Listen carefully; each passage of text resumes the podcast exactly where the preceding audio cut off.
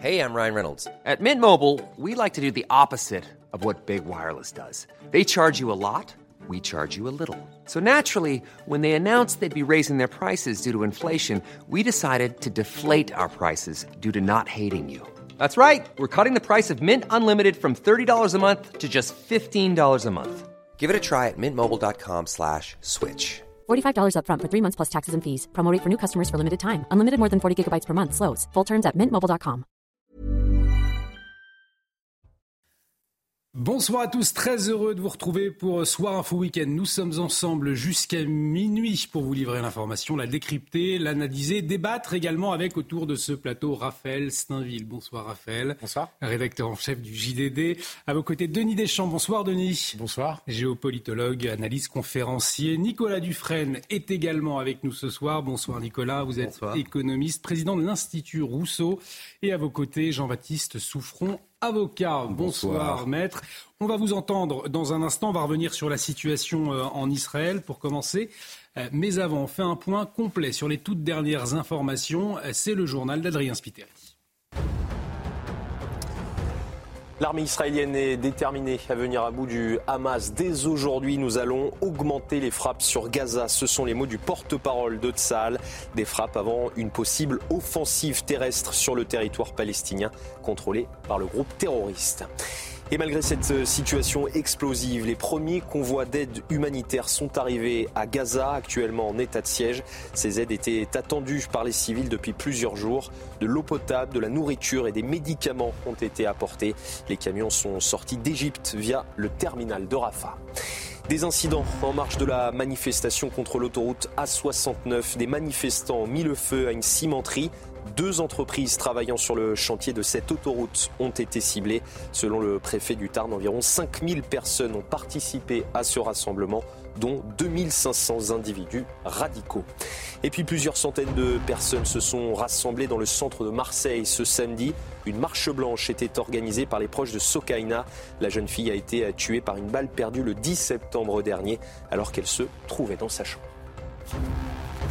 Merci beaucoup Adrien, Adrien Spiteri que l'on retrouvera à 22h30 pour un nouveau point sur l'actualité. On entendait euh, la situation donc au Moyen-Orient avec euh, l'aide humanitaire qui arrive. Dans le même temps, l'armée israélienne qui annonce vouloir intensifier ses frappes sur la bande de Gaza. On y reviendra largement dans un instant. Et puis la posture également d'Emmanuel Macron. C'est vrai, Raphaël Steinville, que eh bien, on s'interroge, va-t-il aller ou pas en Israël? Euh, Rien euh, n'est sûr pour le moment. En tout cas, une posture silencieuse, là encore, on s'arrêtera longuement, mais c'est vrai qu'elle interroge. Hein. Bien sûr. Euh, oui, parce que à, l'inverse d'un certain nombre de chefs d'État étrangers, on pense notamment à, Joe Biden qui, qui a fait le, voyage, certes un voyage éclair, mais qui s'est rendu en Israël. Jusqu'à présent, Emmanuel Macron n'a pas pris la décision de se rendre en Israël. Alors certes, il a, il a eu une première euh, allocution euh, la semaine dernière sur, euh, sur le sujet, sur cette crise internationale, mais on attend de, peut-être davantage du président. Alors pour quelles raisons Eh bien, nous nous interrogerons ici tous ensemble ce soir dans un instant. On va marquer une très courte pause. Nous revenons tout de suite sur ces news. On reviendra également sur les conséquences du conflit israélo-palestinien en France, notamment avec ces manifestations pro-palestinienne, elle aussi qui interroge. A tout de suite sur CNews.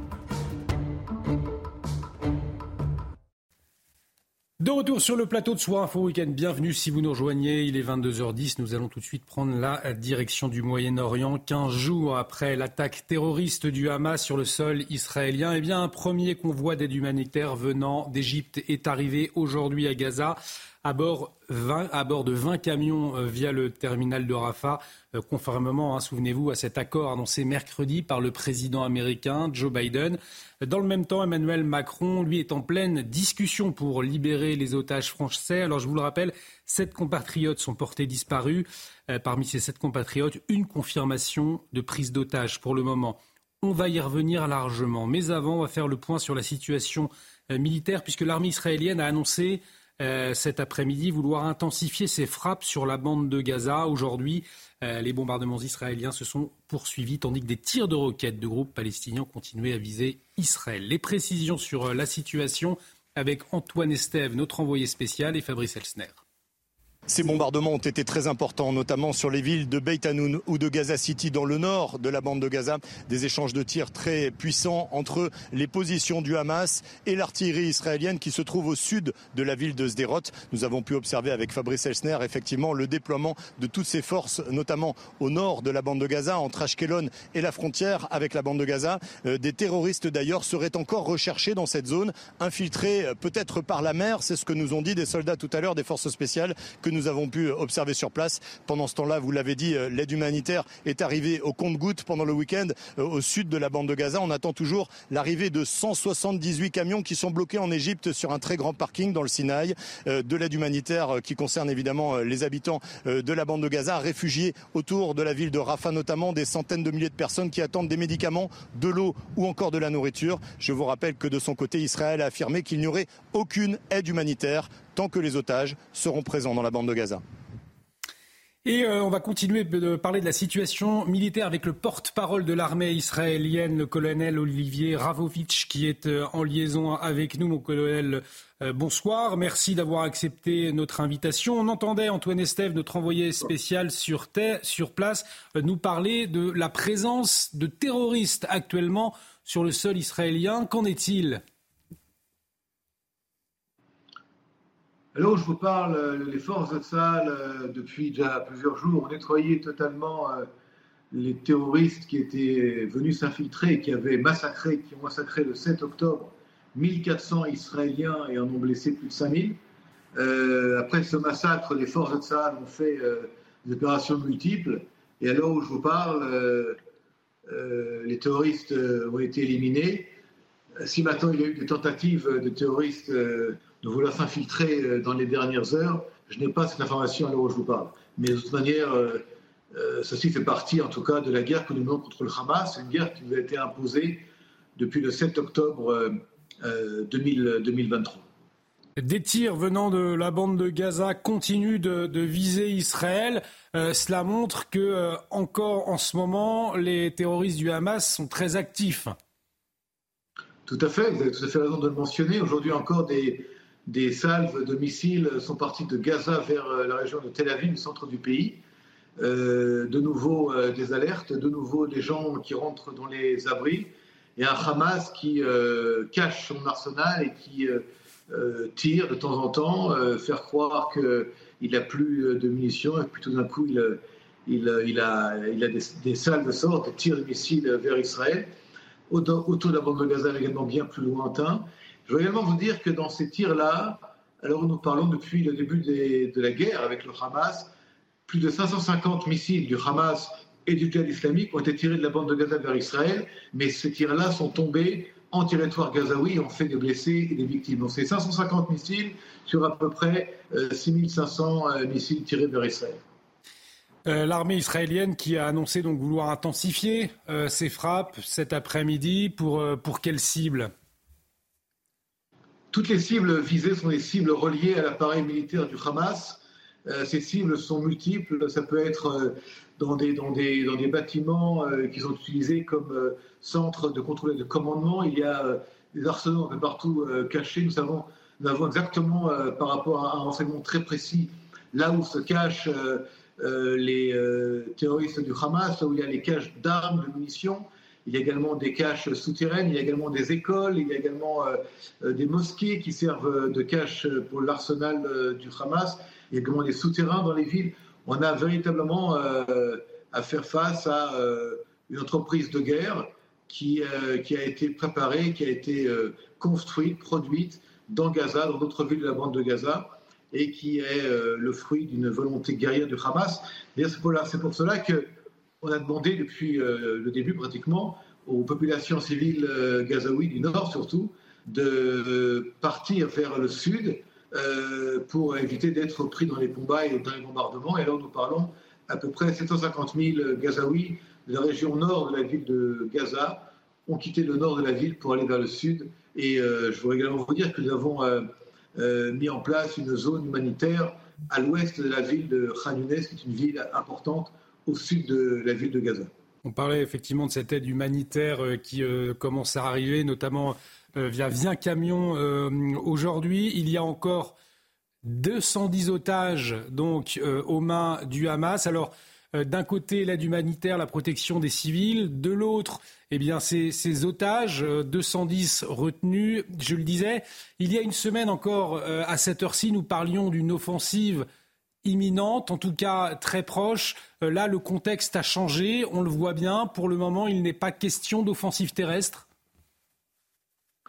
Ça, comme vous l'avez noté, euh, est dans le processus de, préparatif logistique euh, euh, au niveau des forces en place, au niveau de, l'équipement blindé, artillerie et autres forces qui se mettent en place autour de la bande de Gaza. je rappelle que Tsahal a mobilisé plus de 400 000, près, de, pardon, près de 400 000 soldats réservistes en plus de, l'armée régulière pour faire face à cette guerre que le Hamas de nouveau a imposé à Israël. Et il y a également euh, des besoins militaires à la région, euh, à la, la frontière nord avec le Liban, pour également faire face à toute éventualité face au Hezbollah et à d'autres groupes terroristes salafistes qui attaquent et qui bombardent Israël depuis maintenant euh, un certain temps.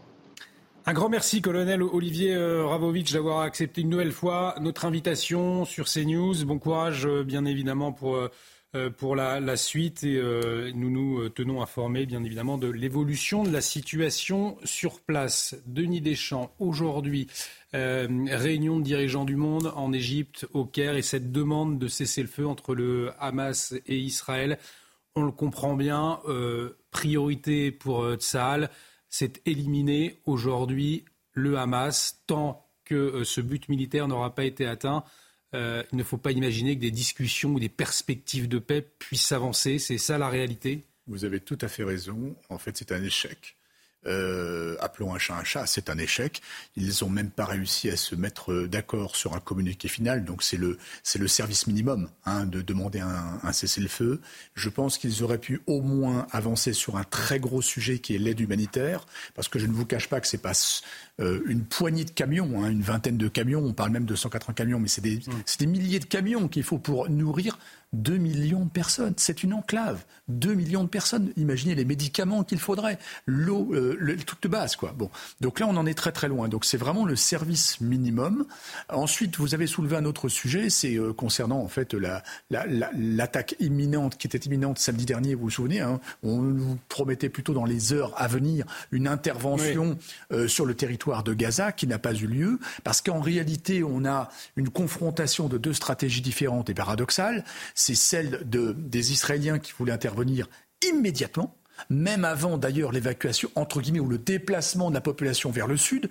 on entend entre 750 000 qui nous a été confirmé aujourd'hui, ce soir, et un million de personnes. Euh, donc la population n'avait pas encore totalement migré vers le sud. Et surtout, ce qui a changer toute la donne, ce sont les otages. Et en fait, on a une pression américaine qui, eux, ne veulent pas d'intervention tant que la solution des otages n'est pas terminée. Et je pense que toutes les grandes chancelleries sont, sont, sont un peu sur cette ligne euh, politique-là. D'autant qu'en plus, dans les otages, vous avez beaucoup de binationaux. Donc il y a beaucoup de pays qui sont concernés par la situation des otages. Et vous voyez que le Qatar Normalement, habituellement, la base diplomatique de la zone, en général, c'est l'Égypte. Et on l'a vu d'ailleurs, cette conférence pour la paix. Hein. vous avez mm. vu le grand panneau, hein, conférence pour la paix, euh, qui part mal hein, pour le moment. Euh, en fait, euh, bah, vous voyez qu'en fait, le Qatar a joué un rôle clé parce qu'à travers tous ces investissements à travers le monde, ils ont des rapports avec tous les toutes les politiques du monde, et en fait, ils sont à la manœuvre. Ils ont promis la libération des otages, mais pas, pas aujourd'hui, pas demain, pas après-demain, ce qu'ils ont dit. Voilà. Je vous propose à présent euh, que nous nous intéressions à la posture euh, d'Emmanuel Macron. Alors, Emmanuel Macron, en pleine discussion pour libérer les otages, je vous le rappelle, sept compatriotes portés disparus, une confirmation d'otages. Emmanuel Macron qui a apporté des précisions après s'être entretenu hier avec euh, les familles des otages vous le voyez, la jeune Miachem est la seule dont le statut d'otage est confirmé. Pour les six autres, il y a une présomption de prise d'otage, mais sans certitude. Nous sommes confiants.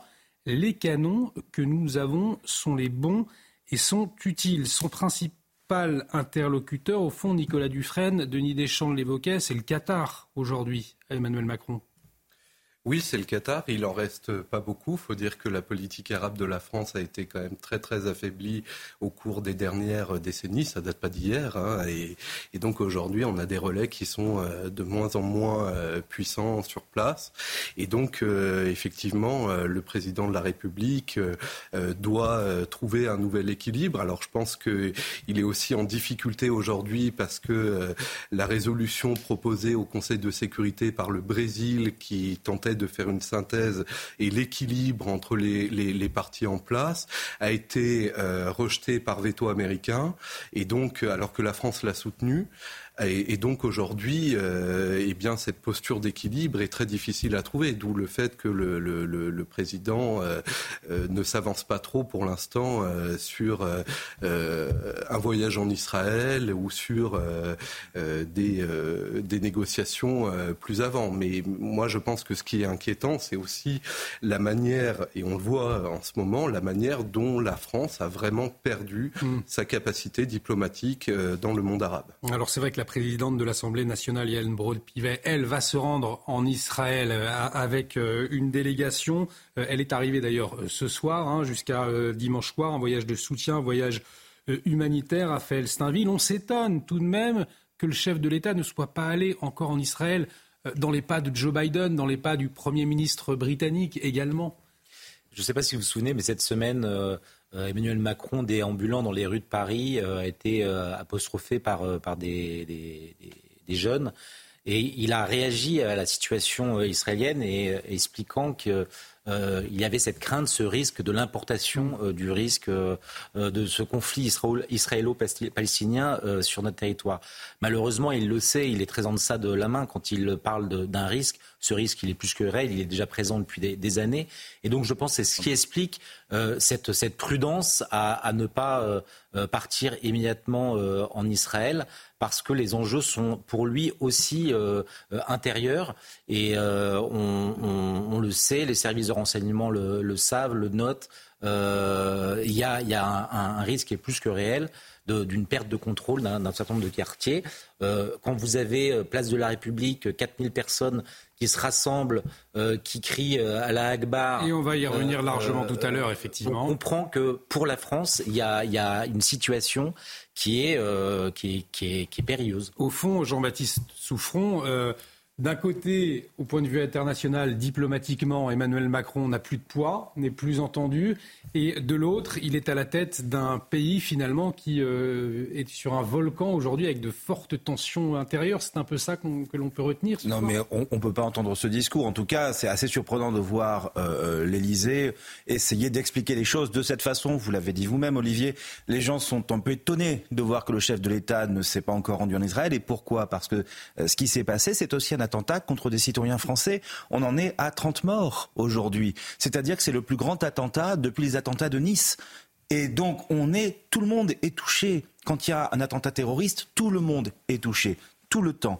Et on ne comprend pas que ne serait-ce qu'une visite de solidarité ou euh, quelque chose de ce genre soit mis en place. Olaf Schulz s'est rendu en Israël, Rishi Sunak s'est rendu en Israël, il n'y a pas que Joe Biden. Et donc on a du mal à comprendre ce qui se passe. Alors l'argument de dire oui, mais on n'a pas euh, de doctrine sur le sujet au niveau de la politique extérieure de la France, c'est un peu dommage. Et si en plus on n'a pas un ministère de l'Intérieur capable de gérer les éventuels troubles qui en sortiraient, des troubles, il y en a déjà eu, on a déjà pris un attentat supplémentaire qui vient d'avoir lieu et qui est probablement lié quand même à, ce qui s'est passé en Israël, même si ça n'était pas directement revendiqué par l'assassin de Dominique Bernard. Mais écoutez, on ne peut pas en rester là. François Hollande lui-même le disait. Euh, en quelque sorte, ce qu'il expliquait, c'est que la France, là, est spectatrice. Et est-ce que c'est normal qu'alors que ses ressortissants ont été tués sur place, elle reste spectatrice Probablement pas, mais euh, le souci, c'est qu'on se demande bien sur quoi Emmanuel Macron peut s'appuyer. Et j'ajoute une remarque qui, qui me choque un peu, euh, moi de mon côté, c'est qu'il il se vante de ses rapports et de ses canaux avec le Qatar en expliquant que c'est par ce biais qu'on va réussir à faire quelque chose, mais à date, on ne sait toujours pas si on a six enfin un ou sept otages. Vrai Donc euh, euh, ça donne pas vraiment l'impression euh, que les choses sont traitées sérieusement. Et un chef de l'État effectivement qui tâtonne. Nicolas Sarkozy, ancien président de la République, s'est lui aussi exprimé sur, sur la situation. C'était jeudi dernier en marge du forum des, des entrepreneurs. Et pour lui, eh bien, la solution elle n'est jamais dans la violence. Des propos après avoir condamné fermement l'attaque terroriste donc, qui a touché le territoire israélien. Écoutez Nicolas Sarkozy. Je veux réaffirmer, comme je l'avais fait à propos de l'Ukraine et de la Russie,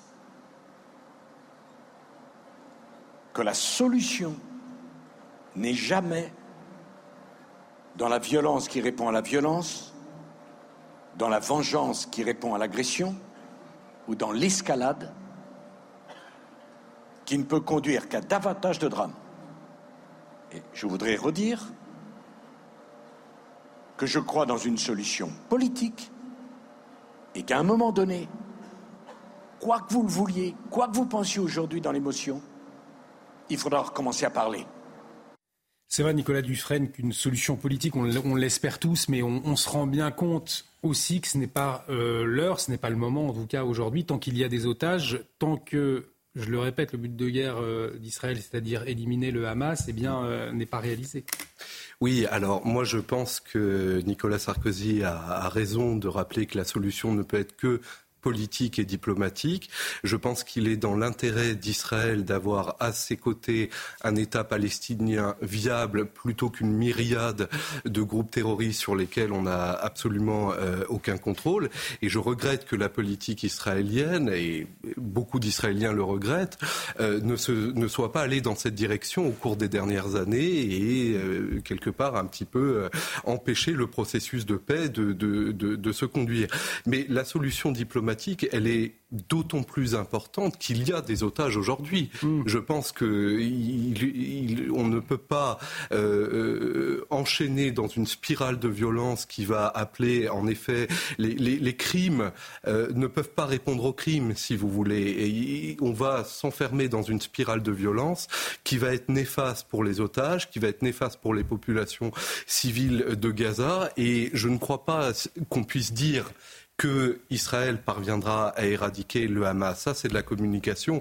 On le comprend parce que le, gouvernement israélien a besoin d'un discours fort vis-à-vis de son peuple après le traumatisme qu'il a subi.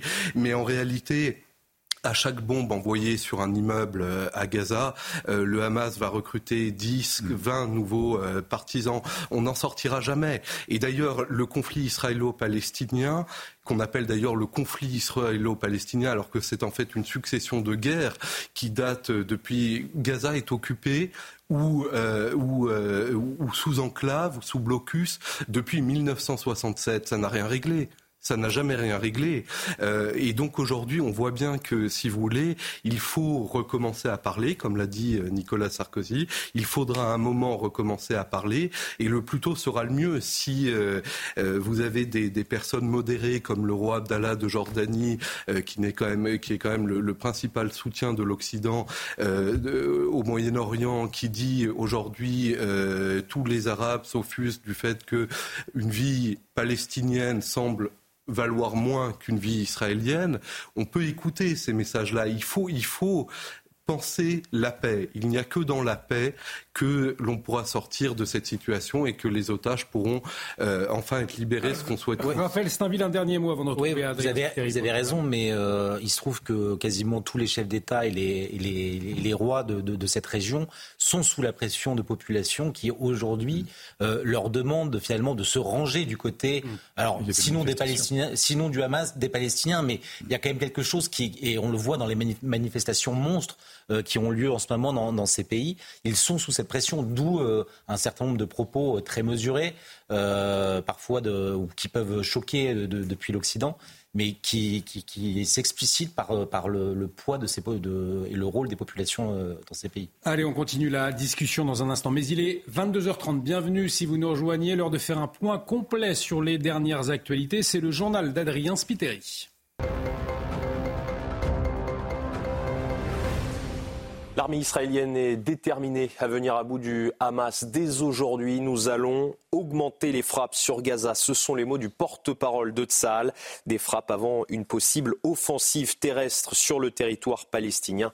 Contrôlée par le groupe terroriste. Et malgré cette situation explosive, les premiers convois d'aide humanitaire sont arrivés à Gaza, actuellement en état de siège. Cette aide était attendue par les civils depuis plusieurs jours.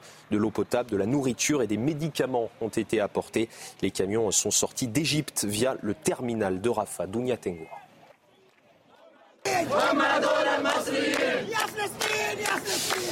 des bénévoles qui scandent des slogans pour la Palestine. La scène a lieu au poste frontière de Rafah. De là est parti le premier convoi d'aide humanitaire pour Gaza. Arrivé ce samedi, après plusieurs reports, les 20 camions apportent eau, nourriture et médicaments. Une aide très attendue par les habitants gazaouis. Nous espérons vraiment qu'il ne s'agisse que du début et que nous recevrons l'aide humanitaire nécessaire bientôt. Nous espérons également qu'il y aura une mobilisation mondiale pour arrêter l'agression sur Gaza. Destinée aux civils seulement, l'aide humanitaire reste conditionnée. L'aide humanitaire est destinée aux habitants du sud de Gaza seulement. Il n'y a pas eu de distribution de carburant. Nous répétons que les habitants du nord de Gaza doivent se rendre dans le sud où l'aide sera distribuée. Pour l'heure, la porte du terminal de Rafah, côté égyptien, a été refermée après le passage du convoi. Les États-Unis ont pour leur part appelé à laisser ouvert le poste frontière. Deux otages américaines aux mains du Hamas ont été libérés hier soir, mais le nombre d'otages d'Israéliens et étrangers reste important dans la bande de Gaza. Les premières estimations faisaient état de 203 otages, un chiffre vu à la hausse par le porte-parole de l'armée israélienne. On l'écoute. Je veux aussi vous dire que le nombre d'otages que nous euh, pouvons maintenant euh, diffuser est, est, plus important que nous pensions. Il y a actuellement 210 otages. 210 otages, 210 kidnappés aux mains du Hamas. Hier, nous parlions de plus de 200, donc là c'est 210 et euh, ce chiffre donc, est plus important que nous pensions euh, qu'à maintenant. Et nous ferons tout pour euh, libérer tous les otages.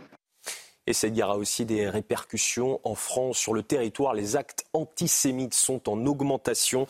Dernier exemple en date à Paris, où la porte d'un couple de confession juive a été incendiée dans le 20e arrondissement de la capitale aujourd'hui. Dans le reste de l'actualité, les fausses alertes à la bombe se multiplient également en France. Le château de Versailles, par exemple, a été évacué ce samedi pour la sixième fois en une semaine. Laura Lestrat et Audrey Berthaud étaient sur place pour CNews ce samedi vers 14h30 cet après-midi, soit deux heures et demie après une nouvelle alerte euh, à la bombe. Le château de Versailles, que vous voyez juste derrière moi, a pu euh, rouvrir ses portes et accueillir euh, de nouveau les touristes.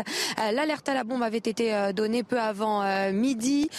Tous les touristes, toutes les personnes à l'intérieur ont été évacuées en une vingtaine de minutes selon la police. Et c'est donc la sixième journée consécutive qu'une évacuation a lieu ici au château de Versailles pour une alerte euh, à la bombe. Selon nos informations ce matin, le déclarant aurait mis un message sur euh, moncommissariat.fr disant qu'il allait tout faire sauter au château de Versailles euh, bientôt, d'où donc cette évacuation peu avant midi. Des messages similaires à ceux reçus ces dernières semaines. Et donc forcément, ce midi, tout le monde était très déçu. Je vous propose de les écouter. Ben, on est déçus parce qu'on vient de Lyon pour voir le, visiter le château et ben, on, espérait pouvoir euh, en profiter, mais non, pas cette fois. Ça sera pour une autre fois. Comment est-ce possible en France, à Paris? C'est terrible. Je trouve que c'est fou. On était là l'an dernier et nous n'avions pas pu avoir de billets car c'était trop tard. Nous avions décidé de revenir l'année suivante et c'est fermé. Nous sommes euh, tu as peur, toi? Non. Non, on est de Colombie, vous savez. En Colombie, on a beaucoup d'alertes comme ça. Voilà, et donc deux heures et demie euh, plus tard, le château de Versailles a pu euh, rouvrir ses portes, à savoir qu'ici, 15 000 personnes viennent chaque jour visiter euh, le château. Dans le reste de l'actualité, des incidents ont eu lieu en marge de la manifestation contre l'autoroute A69 aujourd'hui. Des manifestants ont mis le feu à une cimenterie. Deux entreprises travaillant sur le chantier de cette autoroute ont été ciblées. Selon le préfet du Tarn, environ 5000 personnes ont participé à ce rassemblement, dont 2500 individus radicaux. Vous l'avez sans doute remarqué ce samedi, les paiements par carte bancaire étaient compliqués dans certaines enseignes en cause une panne informatique chez le prestataire de paiement Worldline, une panne qui a causé quelques désagréments avant un retour progressif à la normale. Et on termine ce journal en Guadeloupe où la fin du confinement a été annoncée. L'ouragan Tammy s'éloigne de l'archipel. L'île était placée en vigilance cyclonique violette. Elle a été rétrogradée en alerte grise. Selon Météo France, des averses et des orages sont tout de même attendus dans les prochaines heures. Merci mon cher Adrien pour ce point complet sur les toutes dernières actualités. Si vous nous rejoignez, nous continuons euh, d'échanger, de débattre sur la situation au Moyen-Orient, sur le rôle de la France. On va revenir sur les conséquences de ce conflit israélo-palestinien sur notre sol en France. Mais avant, peut-être un, dernier mot, Denis Deschamps. On entendait euh, l'ancien président Nicolas Sarkozy eh bien dire que la euh, seule solution pour la paix, pour une perspective de paix, c'était une solution politique aujourd'hui. Mais c'est vrai que mm. dans le contexte 15 jours après cette attaque terroriste, cela semble très compliqué indiscutablement. Alors effectivement, on, est dans un temps, euh, d'ailleurs il a, évoqué un temps émotionnel très fort, euh, avec une volonté de réagir euh, émotionnellement et militairement très fort également en face. Euh, le temps de la politique et le temps de la diplomatie est encore plus long. Hein. Le temps de la diplomatie est bien, bien plus long, surtout sur ce sujet-là. Donc ça va être intéressant d'observer qui va faire quoi. le président Sarkozy, il ne faut pas oublier quand même qu'il a été très actif sur les plans diplomatiques. On se souvient de la Géorgie en 2008, hein, où, il a, où il était très, très actif. On se souvient également sur un autre registre très différent euh, sur la crise des subprimes, où il a été, c'est celui qui a compris le premier la crise des subprimes, où il s'était fait expliquer, et il a été expliqué ça à d'autres, notamment Angela Merkel. il a eu un activisme euh, diplomatique très très fort pour, pour essayer de contenir hein, le containment, le contenir la crise. Maintenant, il a raison sur le fond, mais dans la forme en fait, il rappelle une évidence, mais dans la forme. Regardez les accords d'Oslo, ils sont oubliés, détricotés depuis très très très longtemps. Et en fait, pour réunir les gens autour de la table, et on le voit, Biden ne propose rien. Euh, on ne voit pas de proposition de fond pour résoudre ce problème de euh, Israël-Palestine. Et en réalité, on commence à entendre une petite musique très intéressante, c'est celle des Chinois donc, je vous le disais, hein, depuis deux ou trois ans, ils commencent à être de plus en plus actifs, les Chinois, en termes de diplomatie mm. mondiale. Et ils sont en train de prendre contact, de discuter avec les uns les autres. Ils sont fâchés avec personne, alors que d'autres ont plutôt des, amis et des moins amis, des ennemis. Eux, ils sont fâchés avec personne. Ils font du commerce avec tout le monde, euh, notamment avec les Iraniens. Et justement, euh, on va voir ce qu'ils, sont, ce qu'ils vont proposer. Ils sont très discrets par nature. Et on va voir ce qui va ressortir de tout ça. Mais si je peux me permettre, la, difficulté, c'est que moi j'entends ce que dit Nicolas Sarkozy, c'est plein de sagesse, mm. on a envie de, on a envie d'y croire. Mais qui voulez-vous discuter avec euh, les, les, représentants du, du Hamas? Avec les autorités euh, palestiniennes qui euh, aujourd'hui sont totalement absentes et, et, dont les populations mm. se, se, défient parce qu'elles sont corrompues. Aujourd'hui, il y a aussi un problème parce qu'il n'y a pas d'interlocuteur mm. côté palestinien avec, le qui, avec qui on peut discuter. Effectivement, l'impasse de la, de la voie diplomatique. à présent, après ce, volet, je voulais vous, vous entendre sur ses conséquences en France, puisqu'il y a effectivement des manifestations. Une autre est prévue euh, demain, ce dimanche d'ailleurs, en soutien au peuple palestinien. Oui, mais voilà, les, intentions des manifestants, eh bien, elles interrogent. Euh, pour preuve, cette manifestation qui a eu lieu jeudi dernier, alors au départ, elle a été interdite hein, par la préfecture. Et puis la décision, la décision d'interdiction a ensuite été levée par le tribunal administratif de Paris. 4000 personnes ont pu se rassembler place de la République au cri d'Allah Akbar, Macron complice, Israël assassin. Le récit est signé Clotilde Payet. Ce sont 4000 personnes qui ont manifesté jeudi, place de la République, après l'appel de l'association Capjo Euro-Palestine et du nouveau parti anticapitaliste. Un rassemblement d'abord interdit par la préfecture de Paris, une décision qu'Emmanuel Macron a justifiée. Je pense qu'il y avait un délai de décence, il y avait eu une attaque terroriste, c'était pas bon. Un délai de décence, mais pas seulement. Je vois des gens qui veulent manifester de manière pacifique, mais dedans se crèvent des éléments hyper radicaux qui vont aller brûler les drapeaux d'Israël, défendre le Hamas. L'interdiction a finalement été levée par le tribunal administratif de Paris alors que la manifestation avait déjà commencé. Selon lui, cette interdiction porte atteinte à la liberté d'expression. Le respect de la liberté de manifestation et de la liberté d'expression, qui ont le caractère de liberté fondamentale, doit être concilié avec l'exigence constitutionnelle de sauvegarde de l'ordre public. Un collectif baptisé pour une paix juste et durable entre Palestiniens et Israéliens appelle à se rassembler demain partout en France et à Paris. Jean-Baptiste Souffron, l'avocat, vous allez nous éclairer. On l'entendait, le tribunal administratif a donc autorisé cette manifestation euh, au nom de la liberté d'expression, pour euh, résumer, mais également parce qu'aucun trouble à l'ordre public n'était prévisible. Sauf que, on l'entendait, on a entendu des Allah Akbar. Alors Allah Akbar, euh, c'est la signification de la fin de la prière des musulmans.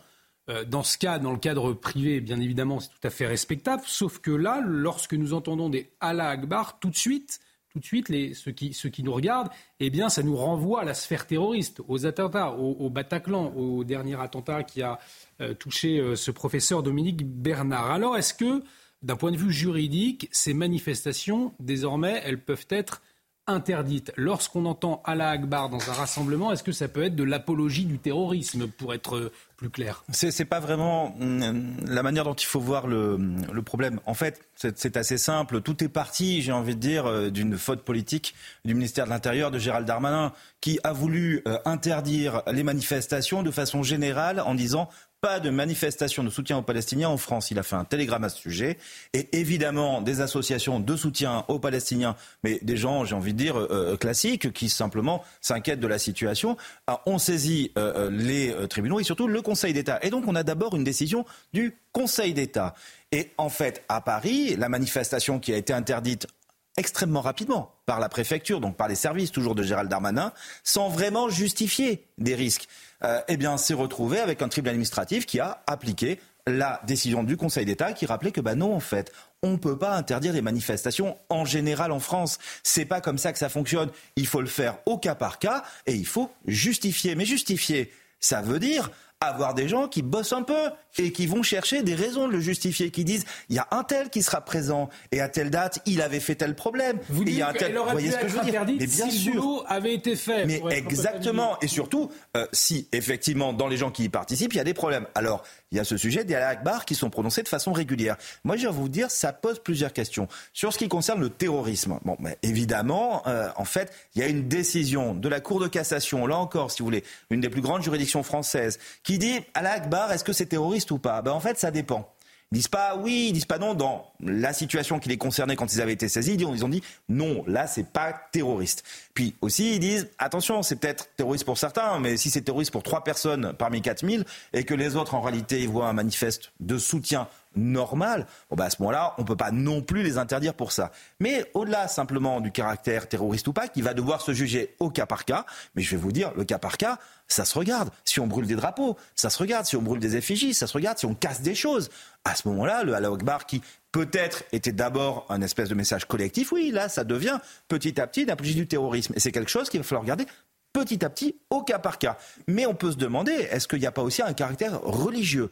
Et je vous signale que d'un point de vue juridique, si ça a un caractère religieux, alors on n'est plus dans la liberté de manifestation traditionnelle on est dans l'organisation d'une procession culturelle. Ça paraît un peu bizarre de le dire comme ça, mais en réalité, si les slogans sont des slogans religieux, c'est la loi de 1905 qui s'applique. Oui, mais il faut faire une déclaration dans ces cas-là de procession culturelle comme peut faire euh, l'Église catholique. Mais pour le coup, c'est tout à fait différent. Oui, mais pour le coup, c'est tout à fait différent et j'ai envie de dire beaucoup plus simple aussi à interdire parce que si c'est une manifestation culturelle, alors là, on n'est plus du tout sur le même sujet. Donc, il y a ce débat qui va commencer à se faire c'est aussi normal. Attention, il n'y a pas que à Paris que ça a été euh, autorisé. Vous avez partout en France, à Metz, euh, à, à, Toulouse, plein de manifestations qui avaient été interdites toujours aussi hâtivement par les préfets qui sortent leur espèce de carnet d'interdiction avec un copier-coller des arguments des autres, puis les tribunaux administratifs qui disent mais excusez-moi, on ne peut pas l'interdire celle-là, vous ne nous dites pas pourquoi on pourrait le faire.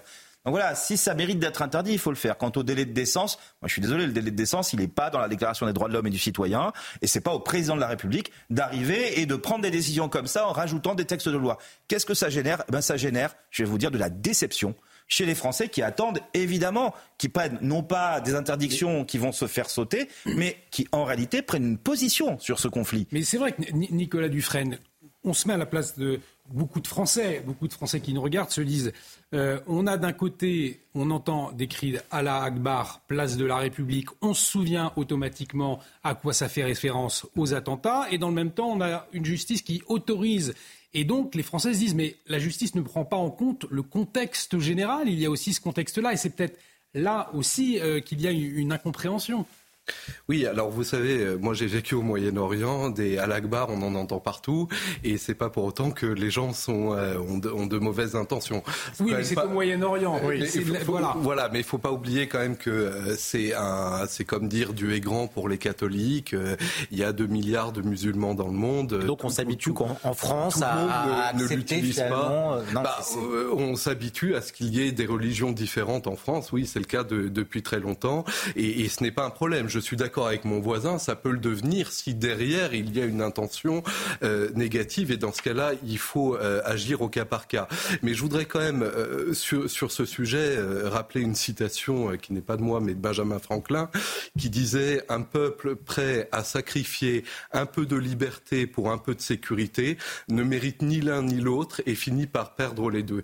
Il faut quand même se rappeler de, ça. Nous avons toujours surmonté nos conflits par un effort de civilisation qui, qui tendait à garantir plus de liberté et plus de droits. C'est ça la marche en avant de la civilisation. Est-ce que finalement la société aussi a évolué, Raphaël Steinville? Elle a changé. On n'est peut-être plus euh, dans le même cas de figure qu'il y a 50 ans. Et donc les lois d'il y a 50 ans sont-elles aujourd'hui adaptées à ce que nous vivons?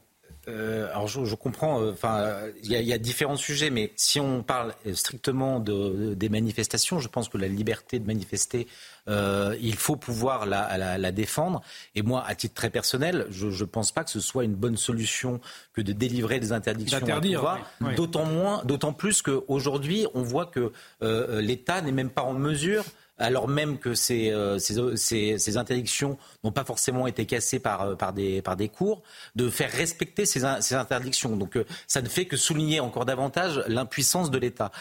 mais pour le reste, oui, bien sûr que notre époque a changé et bien sûr que on peut continuer à raisonner à droit constant. on voit qu'il y a un certain nombre de choses qu'il faudrait pouvoir réviser. Euh, que ce soit dans notre constitution ou dans, les lois ordinaires, euh, et, de manière euh, assez urgente. Mais en tout cas, je ne pense pas que ce soit sur, le, sur ces manifestations. Je pense qu'aujourd'hui, on, en vient à débattre de, de ces interdictions, mais ce n'est pas là qu'est le sujet. en revanche, on peut être choqué que euh, moi, pas euh, de la même manière, je comprends que les gens manifestent, mais euh, en revanche, de voir qu'il y a 4000 personnes place de la République à Paris, quand il n'y a même pas 2000 personnes au, moment de, au lendemain de la mort de Lola, moi, ça me trouble, ça, ça, ça dit quelque chose de la France, ça m'interroge, ça m'inquiète. Mais, mais pour le reste, je pense que ces, ces, manifestations sont l'expression d'une France qui, se, qui est fracturée, qui, qui vit de plus en plus côte à côte, mais, mais que voulez-vous?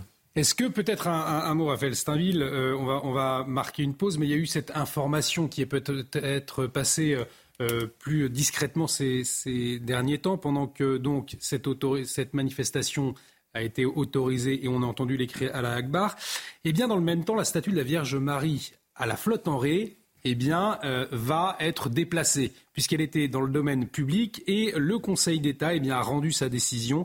Il a rejeté le pourvoi de la municipalité qui demandait un sursis euh, à exécution pour le déplacement de la, statue. Hein, c'est la euh, Fédération de la libre pensée de la Charente-Maritime qui estimait qu'un tel édifice ne pouvait être érigé dans l'espace public. Alors, sans vouloir faire de, de raccourci, Raphaël Saint-Ville, c'est vrai que symboliquement, c'est quand même assez fort euh, le Conseil d'État qui dit non, pas de statut de la Vierge Marie, et en même temps le Conseil d'État qui dit oui, une manifestation au cri d'Allah Akbar. Je fais des raccourcis, j'en suis conscient. Néanmoins, est-ce que ça dit quelque chose? Mais en droit, ils ont probablement euh, raison. Euh, après, c'est nier justement l'histoire, l'histoire chrétienne de, la France, et de, de, voir que des associations aujourd'hui mettent de l'énergie et viennent même multiplier les procédures devant les tribunaux pour obtenir euh, gain de cause pour des statuts qui ne dérangent personne, si ce n'est trois personnes, mmh. euh, dans, ce genre d'association qui, qui n'existe que par, euh, par ce genre d'action, oui, c'est affligeant. Allez, on va marquer une très courte pause. à 23h, ce sera le JT d'Adrien Spiteri, puis on reviendra sur cette autre manifestation, cette fois dans le Tarn contre une autoroute et il y a eu des dégradations, notamment des soulèvements de la terre. Souvenez-vous, Gérald Darmanin, eh bien, il voulait dissoudre ce collectif. Ça m'a l'air compliqué d'un point de vue juridique, vous nous direz pourquoi. On reviendra sur cette mobilisation dans un instant. Restez avec nous sur CNews. De retour sur le plateau de Soir Info Week-end, bienvenue si vous nous rejoignez autour de ce plateau pour vous accompagner. Raphaël Steinville, Denis Deschamps, Nicolas Dufresne et Jean-Baptiste Souffron. Dans un instant, le journal complet d'Adrien Spiteri, mais avant, euh, votre réaction euh, à cette actualité, nous l'avons appris aujourd'hui, la porte d'entrée d'un appartement situé euh, dans le 20e arrondissement, dans le nord de Paris, où réside un couple d'octogénaires de confession israélite vous le voyez sur ces images, eh bien, il a été incendié ce matin. Le couple a été réveillé par une forte odeur de brûlé. En ouvrant la porte sur laquelle se trouvait une euh, mezouza, c'est euh, l'objet de culte, vous savez, juif hein, apporté euh, à l'entrée des, apposé à l'entrée d'une habitation. Eh bien, le couple a constaté le feu à l'extérieur. Ils ont vu un individu prendre la fuite. Ah. La police est arrivée et puis un homme s'est présenté de lui-même pour se dénoncer. L'individu qui réside dans l'immeuble a été interpellé puis placé en garde à vue. Une garde à vue rapidement euh, levée en raison de son état psychiatrique. Je vous euh, propose d'écouter la réaction euh, de l'un des voisins que nous avons pu recueillir. Ça m'inquiète un petit peu, mais enfin on a toujours vécu, on va dire, en bonne intelligence entre musulmans, juifs, français, de tout horizon, on va dire ici. Et il ne s'est jamais vraiment rien passé. Maintenant, c'est vrai que si le conflit arrive en France, c'est grave. Réaction d'Annie Galgo sur les réseaux sociaux. Horrifiée par l'incendie volontaire de la porte d'entrée d'un couple de confession juive, écrit-elle. Je condamne avec la plus grande fermeté cet acte antisémite ignoble. Alors bien évidemment, il va y avoir une enquête, Denis Deschamps, euh, mais on ne peut pas s'empêcher de faire le lien. On parlait des conséquences du conflit israélo-palestinien mm. euh, ici en France. Euh, voilà, on n'a pas tous les éléments. néanmoins, ce genre d'acte antisémite, on le sait, ils sont en nette augmentation hmm. depuis quelques jours. C'est absolument navrant euh, de voir la bêtise à ce niveau-là. Euh, ce couple d'octogénaires, vous vous rendez compte, ils ont dû, ils ont dû connaître la Deuxième Guerre mondiale. Hmm. Euh, de leur vivant. C'est violent. Et voir 80 ans après, après une longue période de paix dans le monde occidental, se retrouver devant des actes comme ça, c'est absolument navrant, pour rester poli. L'autre point important, et c'est probablement notre, notre invité avocat qui pourra nous en dire bien plus là-dessus, moi je ne suis absolument pas compétent, mais c'est le problème de la responsabilité. La responsabilité en cas de psychiatrie, de, de dossier psychiatrique. Et, et ça, se, ça se soulève assez souvent. Et on voit apparemment qu'il y a encore beaucoup d'individus avec une, une, instabilité émotionnelle importante qui sont, dans, qui, qui, sont dans le domaine public, entre guillemets. Alors je ne sais pas comment est-ce qu'il faut les traiter, pas les traiter autres, mais en tout cas la justice est démunie. En tout cas la police est démunie. Effectivement, une fois que l'individu, l'état psychiatrique de l'individu euh, est considéré comme n'étant pas compatible avec la garde à vue, quelles peuvent être euh, les suites? Ah ben dans ce cas-là, euh, il est pas forcément relâché du tout. à ce moment-là, il peut être maintenu, disons, dans une forme de rétention entre guillemets plus légère, mais en fait sous surveillance à travers euh, des euh, systèmes hospitaliers qui sont adaptés. Euh, ça peut même être fait très rapidement. C'est quelque chose, en réalité, dont les forces de l'ordre ont l'habitude. Le souci, il n'est pas là. Le souci, c'est qu'en fait, comment se fait-il que les gens ne soient pas traités en amont? Comment se fait-il que, par exemple, quand vous voulez un rendez-vous avec un psychiatre en France, combien de semaines, combien de mois est-ce qu'il faut attendre? Il y a des villes entières où, pour avoir quelqu'un et pouvoir être traité, il va falloir attendre très longtemps. On voit bien qu'il y a, si vous voulez, en fait un manque de moyens général. C'est pas tellement un manque de principe. Tout le monde est d'accord, je pense, pour mm. dire que bah, quand on est fou, euh, en réalité, on n'est pas responsable de ses actes et que c'est pas la prison qui, d'abord, ça va certainement pas euh, faire peur à quelqu'un qui est fou. Euh, et en plus de ça, ça sera absolument pas adapté à la situation, même si les actes qui sont commis sont extrêmement graves. Et on suivra en tout cas cette enquête de près et puis bien évidemment toutes les, les autres conséquences de ce conflit israélo-palestinien. Dans un instant, on va parler euh, de cette nouvelle manifestation contre euh, l'autoroute dans, le Tarn, l'autoroute A69. 2500 éléments radicalisés sur place et des dégradations. On en parle dans un instant, mais avant, il est 23 heures passé de 1 minute. On a pris un tout petit peu de retard, mais Adrien Spiteri est là euh, pour nous livrer les toutes dernières informations. C'est à vous, mon cher Adrien.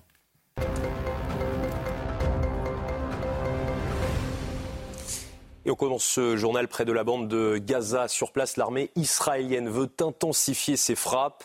Saal euh, maintient la pression sur euh, le Hamas malgré l'arrivée de l'aide humanitaire à Gaza par l'Égypte.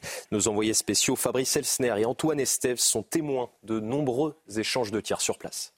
Ces bombardements ont été très importants, notamment sur les villes de Beit Hanoun ou de Gaza City dans le nord de la bande de Gaza. Des échanges de tirs très puissants entre les positions du Hamas et l'artillerie israélienne qui se trouve au sud de la ville de Sderot. Nous avons pu observer avec Fabrice Elsner effectivement le déploiement de toutes ces forces, notamment au nord de la bande de Gaza, entre Ashkelon et la frontière avec la bande de Gaza.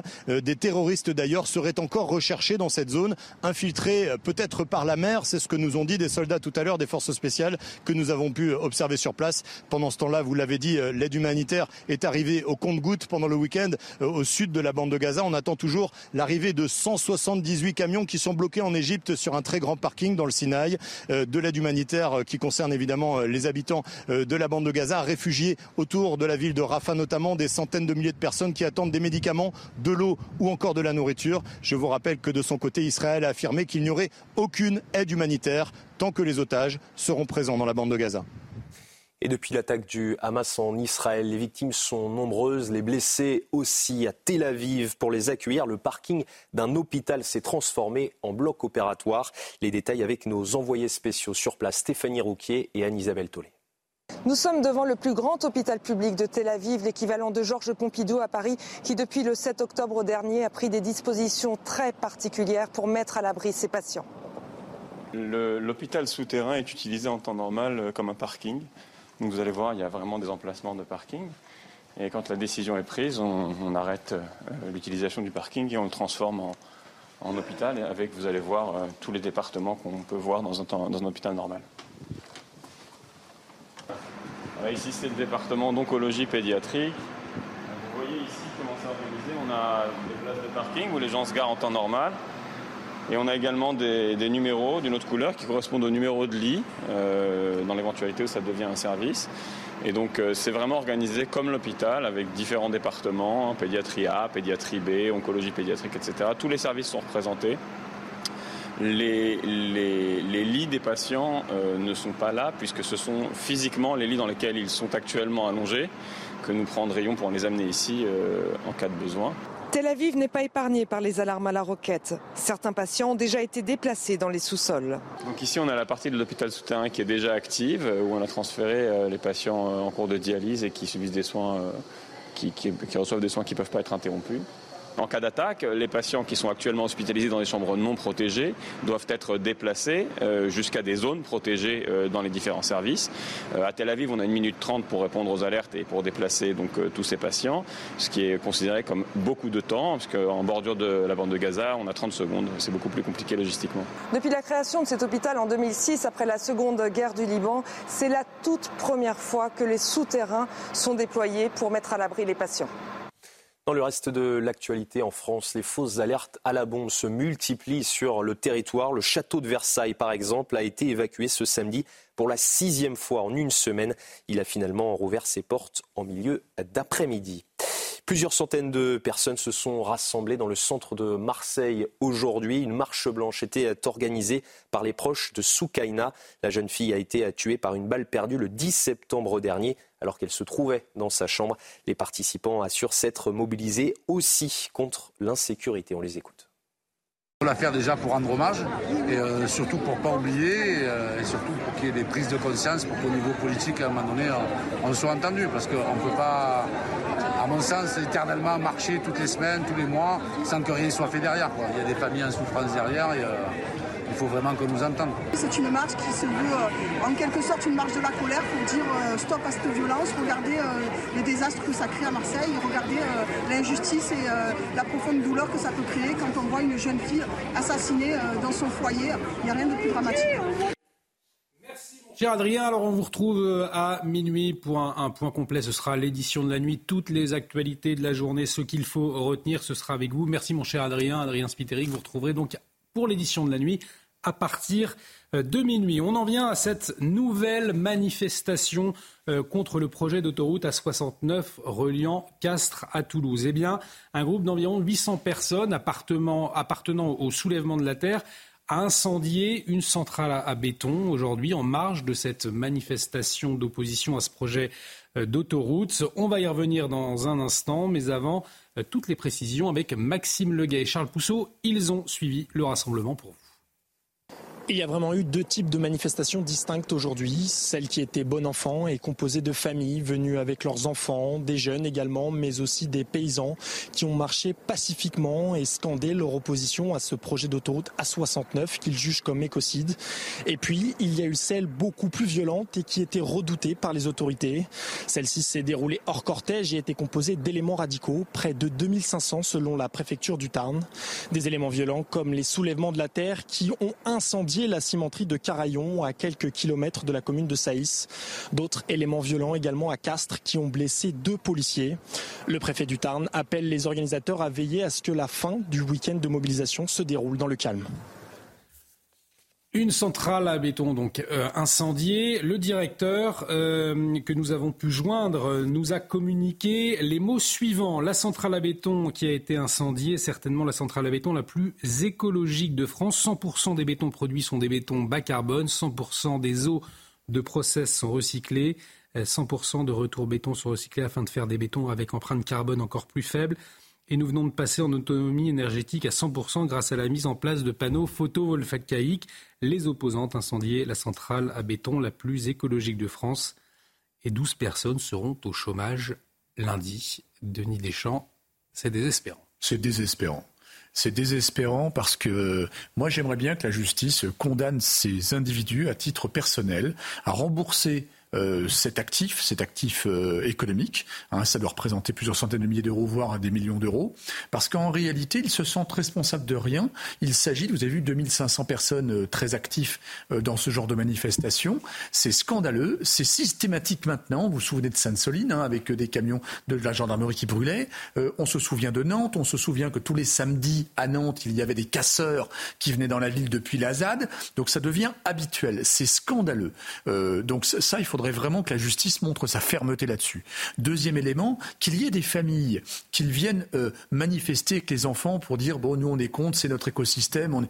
C'est entendable et c'est respectable.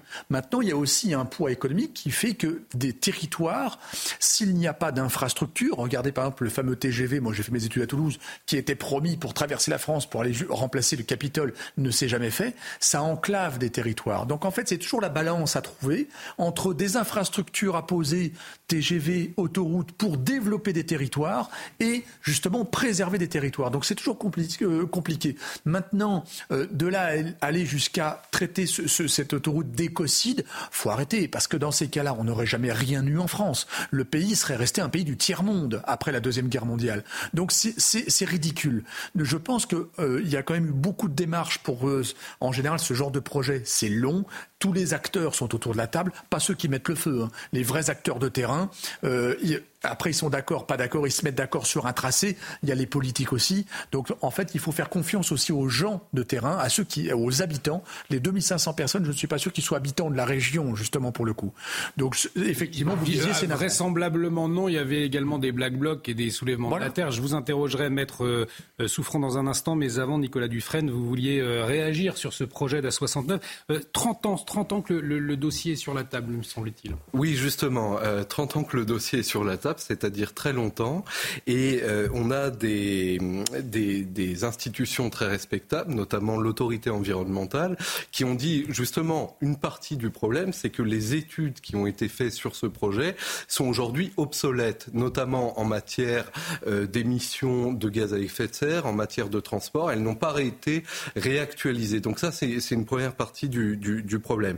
Il y a aussi le Conseil de protection de la nature, qui, euh, qui est une instance officielle attaché au gouvernement qui dit que ce, ce, projet serait contraire aux engagements de la France au niveau des transports. Moi, je suis pas un spécialiste de mm. cette question locale et je veux pas, mais je constate quand même quelque chose. Les projets autoroutiers qui vont se développer en France euh, euh aujourd'hui dans les prochaines années, c'est 18 milliards d'euros soutenus à hauteur de 12 milliards d'euros par de l'argent public. Et ça, c'est quatre fois ce qu'on a estimé avec mes collègues de l'Institut Rousseau dans un rapport euh, sur le coût euh, des investissements publics et privés pour parvenir à la neutralité carbone. Justement, c'est quatre fois le coût du déploiement de nouvelles infrastructures en matière euh, ferroviaire, de la réouverture des petites lignes, de la réouverture, qui sont aussi des réponses plus écologiques, parce qu'il faut quand même dire qu'on en a marre tous, je pense, de voir ces fils interminables de camions mmh. sur nos routes et sur nos autoroutes. Et il serait temps de penser des mobilités du futur. Et ces mobilités du futur, ça ne se fera peut-être pas avec des projets autoroutiers, euh, j'allais dire, euh, à l'ancienne, comme nos grands-parents. Il faut penser les mobilités du futur et il faut investir là-dedans. Alors moi, c'est vrai que je préfère qu'on investisse dans la réouverture de, petites lignes, dans le fret ferroviaire qui permettrait de mettre enfin tous ces horribles camions sur des trains et plus les voir sur nos routes. Et, euh, voilà. Et donc, je crois et alors, et, et c'est bien sûr aucune excuse pour la destruction d'entreprises, mais, mais, il faut, mais il faut, euh, il faudrait trouver aujourd'hui en France les moyens que les autorités environnementales qui, qui, ne sont jamais écoutées quand elles rendent des avis puissent l'être peut-être euh, euh, davantage. Euh, et ça éviterait là aussi des radicalisations que je condamne absolument. Voilà, parce que ce qui est intéressant, c'est qu'on entend qu'il y a un, un, vrai débat sur cette question et, et, et, on peut l'avoir et de manière apaisée et, voilà avec des, des, arguments comme vous les, les présentez. Et le problème aujourd'hui, c'est que ces sujets-là, eh bien, qui s'en emparent euh, des collectifs comme les soulèvements de la terre. Et on a vu euh, mettre sous front, euh, effectivement, cet incendie qui a, été, qui a été déclaré. Et pourtant, Gérald Darmanin l'avait promis. Il allait dissoudre les soulèvements de la terre, mais ça semble très compliqué. en tout cas, il l'a peut-être dit trop rapidement. Et il l'a encore une fois dit probablement trop rapidement. C'est toujours la même chose. Il y a un décalage entre les déclarations politiques et de communication et la réalité des faits. Le Conseil d'État a annulé la dissolution des soulèvements de la Terre pour une raison toute simple. C'est que, en fait, en regardant dans le détail, bah, les soulèvements de la Terre, euh, en réalité, n'avaient pas spécialement appelé à des actes violents, même pas du tout, euh, et c'était même, les avaient même condamnés. Là, c'est probablement la même chose. C'est vu comme ça, la manifestation est organisée par les soulèvements de la terre. Des black blocs arrivent, mais c'est ce sont les black blocs mm. qui ont attaqué euh, euh, la cimenterie et qui ont brûlé les choses. C'était peut-être aussi quelque chose de prévisible et dont il aurait fallu essayer d'empêcher que ça arrive. Euh, est-ce que tout de suite il faut commencer à dire que ce sont les opposants qui ont fait ça, etc. Ça paraît quand même relativement difficile. Ou alors on va se retrouver dans la même situation, c'est-à-dire à nommer les coupables qui ne sont pas les bons. Eh ben, finalement, d'une part, on, empêche le dialogue de se développer, puis d'autre part, on ne va pas les trouver.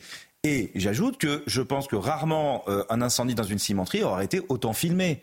Euh, ni ce sera fait devant autant de témoins. Hmm. Donc en réalité, euh, quelque part, si on veut retrouver les responsables, et pour le coup, il serait un peu normal qu'ils payent pour les dégâts qui ont été commis, bien sûr, euh, eh bien, à ce moment-là, euh, il n'y a qu'à mettre les forces de police euh, au travail et qu'ils commencent à le faire. Il se trouve que à Beauvau, je viens d'apprendre que une cellule anti-ZAD venait d'être créée avec des juristes spécialisés, parce que visiblement leur échec dans l'histoire des soulèvements de la terre les ont fait réfléchir. Ils se sont dit, bah, il faudrait peut-être qu'on fasse attention avant de prendre des décisions juridiques qui, qui tombent juste là du cabinet du ministre, au lieu de les avoir fait passer auparavant par nos différentes directions pour faire quelque chose de propre. Et là encore, le débat, en tout cas, Raphaël Steinville est empêché. Peut-être une réaction, réaction politique, celle de Sandrine Rousseau euh, d'Europe Écologie. Euh, les GVR, alors elle dit l'écologie radicale sera radicale ou ne servira à rien. Et avant de lever les yeux au ciel, réfléchissez à votre refus d'affronter le sujet, Raphaël Steinville.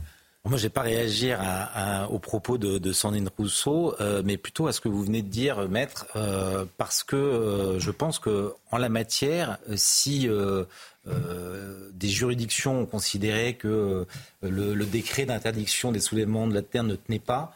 Euh, en revanche, c'est documenté, et d'ailleurs, les soulèvements de la terre se sont créés sur la ZAD de Nantes, et donc il y a un terreau qui, qui, qui est propice finalement à des actions violentes. Alors eux, ils sont suffisamment habiles, prudents, euh, pour ne, pas revendiquer, même condamner des actes euh, violents lorsqu'ils ont lieu. Mais personne n'est dupe. Et c'est peut-être ça aussi le problème euh, pour le, le, ministère, le ministre de l'Intérieur, c'est que l'organisation, la manière dont ces, ces mouvements écologistes radicaux s'organisent mm. font que probablement que juridiquement, il est difficile de les contrer, mais personne n'est dupe sur la violence intrinsèque à ces mouvements et sur la manière dont ils opèrent et à Notre-Dame-de-Langue dans, dans, le passé et sur tous les, chantiers euh, ou euh, des, enjeux écologiques ou d'autres, peu importe, parce que pour eux, les, enjeux ne sont pas finalement de sont, sont très peu euh, écologiques, mais davantage idéologiques, anticapitalistiques et tout ça.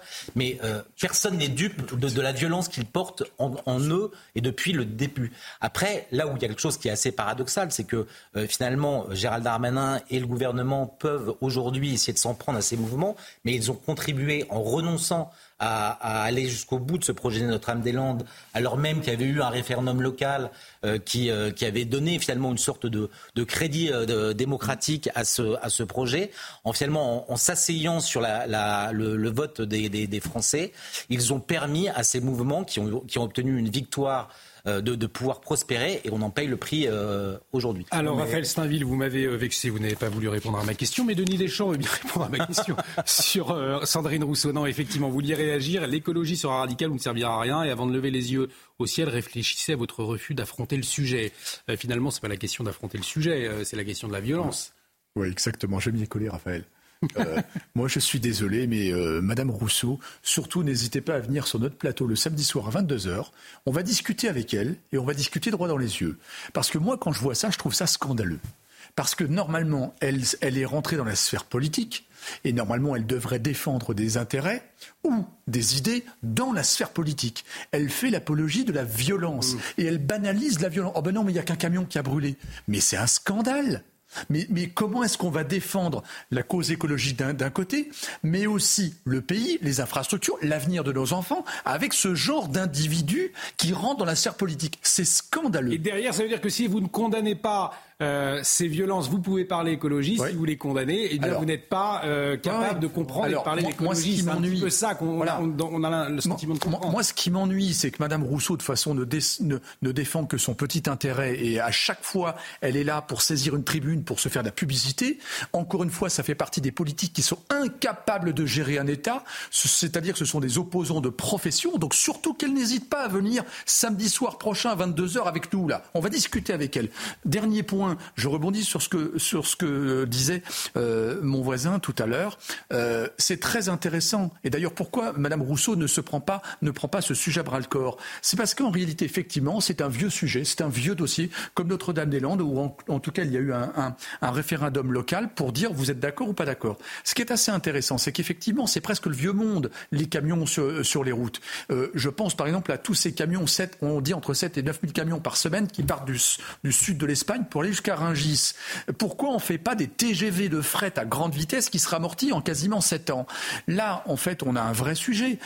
on sait très bien qu'il y a des lobbies derrière, on ne va pas se cacher. Il y a des lobbies de la route, il y a des lobbies pétroliers, il y a, il y a tout un tas de lobbies. Pourquoi elle ne prend pas ce dossier-là, Madame euh, Rousseau, en disant OK, maintenant on va travailler le sujet, tout le monde autour de la table. Et là, on fait du fret, du fret ferroviaire à grande vitesse. Il n'y a plus de sujet. Mmh. Mais là, on ne l'entend pas, là, Madame Rousseau. Allez, on aura l'occasion d'en reparler. Effectivement, on va suivre euh, tout cela de très près et notamment l'avenir des soulèvements de la terre pour voir où tout ça juridiquement nous amène.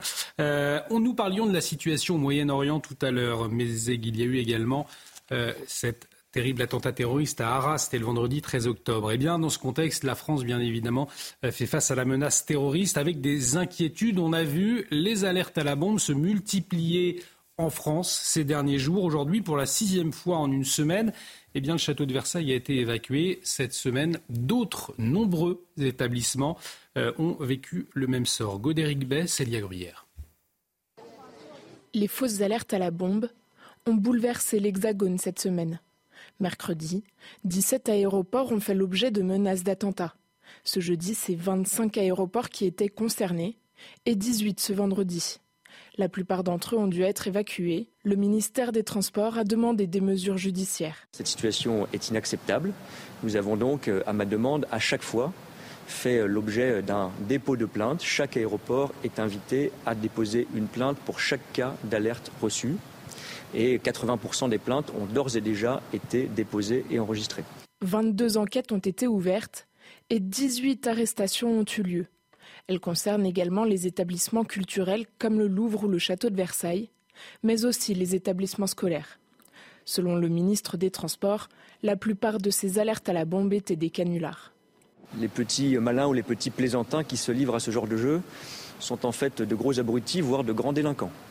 Et nous ne laisserons rien passer sur leurs actions dans le climat que nous connaissons. Pour une fausse alerte à la bombe, la loi prévoit deux ans d'emprisonnement et 30 000 euros d'amende. Jean-Baptiste Souffron, on a entendu hein, euh, le ministre des Transports Clément Beaune parler de petits malins, de gros abrutis. Euh, le ministre de la Justice lui parlait de, de plaisantins. On le rappelle, ce sont avant tout des délinquants. non seulement ce sont des délinquants, euh, mais en plus de ça, je pense que euh, euh, malheureusement, on l'a constaté, enfin, on, l'a constaté, la menace terroriste actuellement en France, elle est réelle. Euh, nous avons un enseignant qui vient de mourir en raison de cette réalité. Et j'ajouterais que la méthodologie de l'attentat que nous avons subi interroge, parce qu'il s'agit de quelqu'un qui finalement s'est radicalisé avec son frère et d'autres individus qui étaient eux-mêmes en prison et qui discutaient avec lui. et donc non seulement on est dans une menace terroriste qui est réelle, qui a des conséquences aujourd'hui, mais en plus de ça, on, se demande si vraiment l'appareil qui est supposé euh, la surveiller et agir est aujourd'hui capable de le faire. Et ce n'est pas vraiment l'impression que ça donne.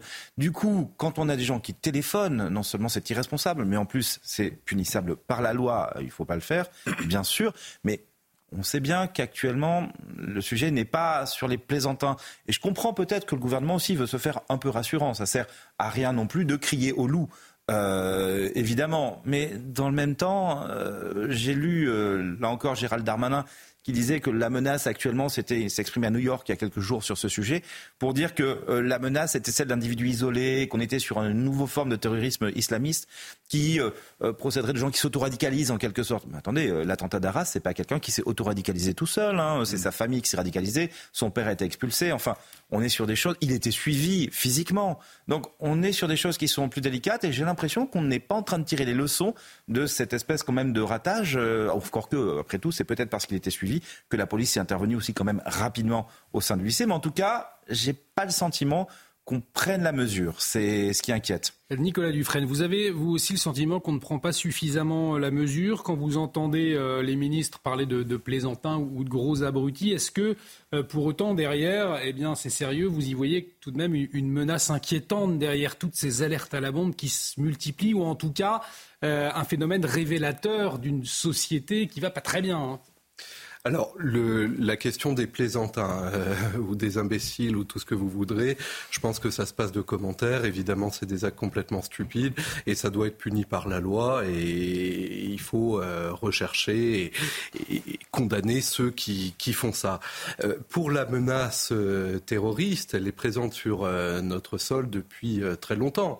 Et le problème, c'est qu'aujourd'hui, on parlait tout à l'heure d'importation du conflit israélo-palestinien, mais en fait, fait, euh, euh, tout ce qui se passe dans le monde, on vit aujourd'hui dans un monde mondialisé. Il ne faut pas qu'on imagine qu'on est euh, protégé, qu'il y a le territoire français et, qu'on est à l'abri de tout ce qui se passe à côté. moi, ce, que je constate, c'est que la, la France a quand même accumuler les mauvais choix.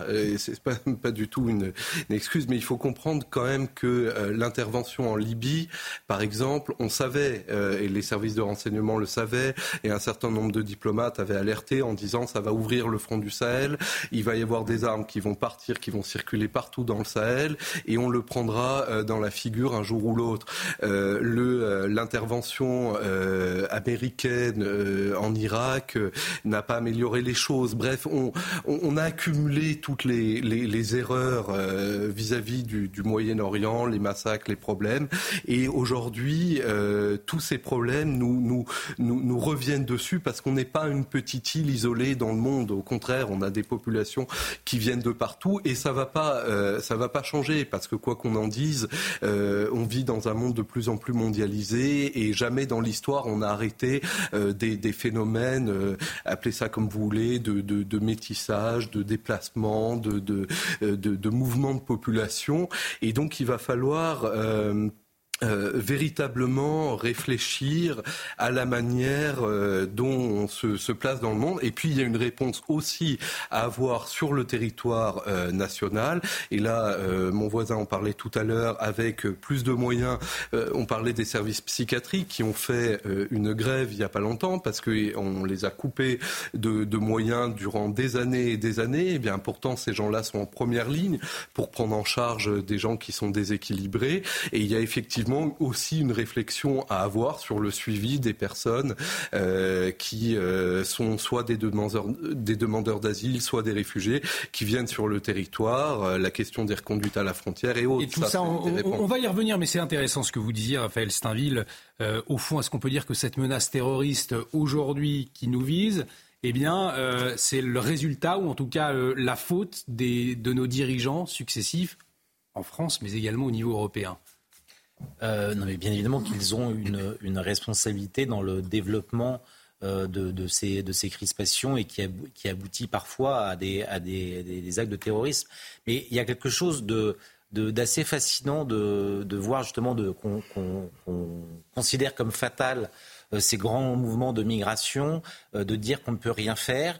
Et en même temps, on se barricade euh, autour de la tour Eiffel, on construit un mur euh, autour du château de Versailles, on a euh, euh, déformé justement la grille pour essayer de prévenir des, attentats terroristes. Donc on, reconstitue des petites frontières là où on a aboli les grandes frontières pour, pour, pour se prémunir de, justement de, de, ce genre de, de phénomène. C'est là où il y a plein de choses qui sont absolument paradoxales.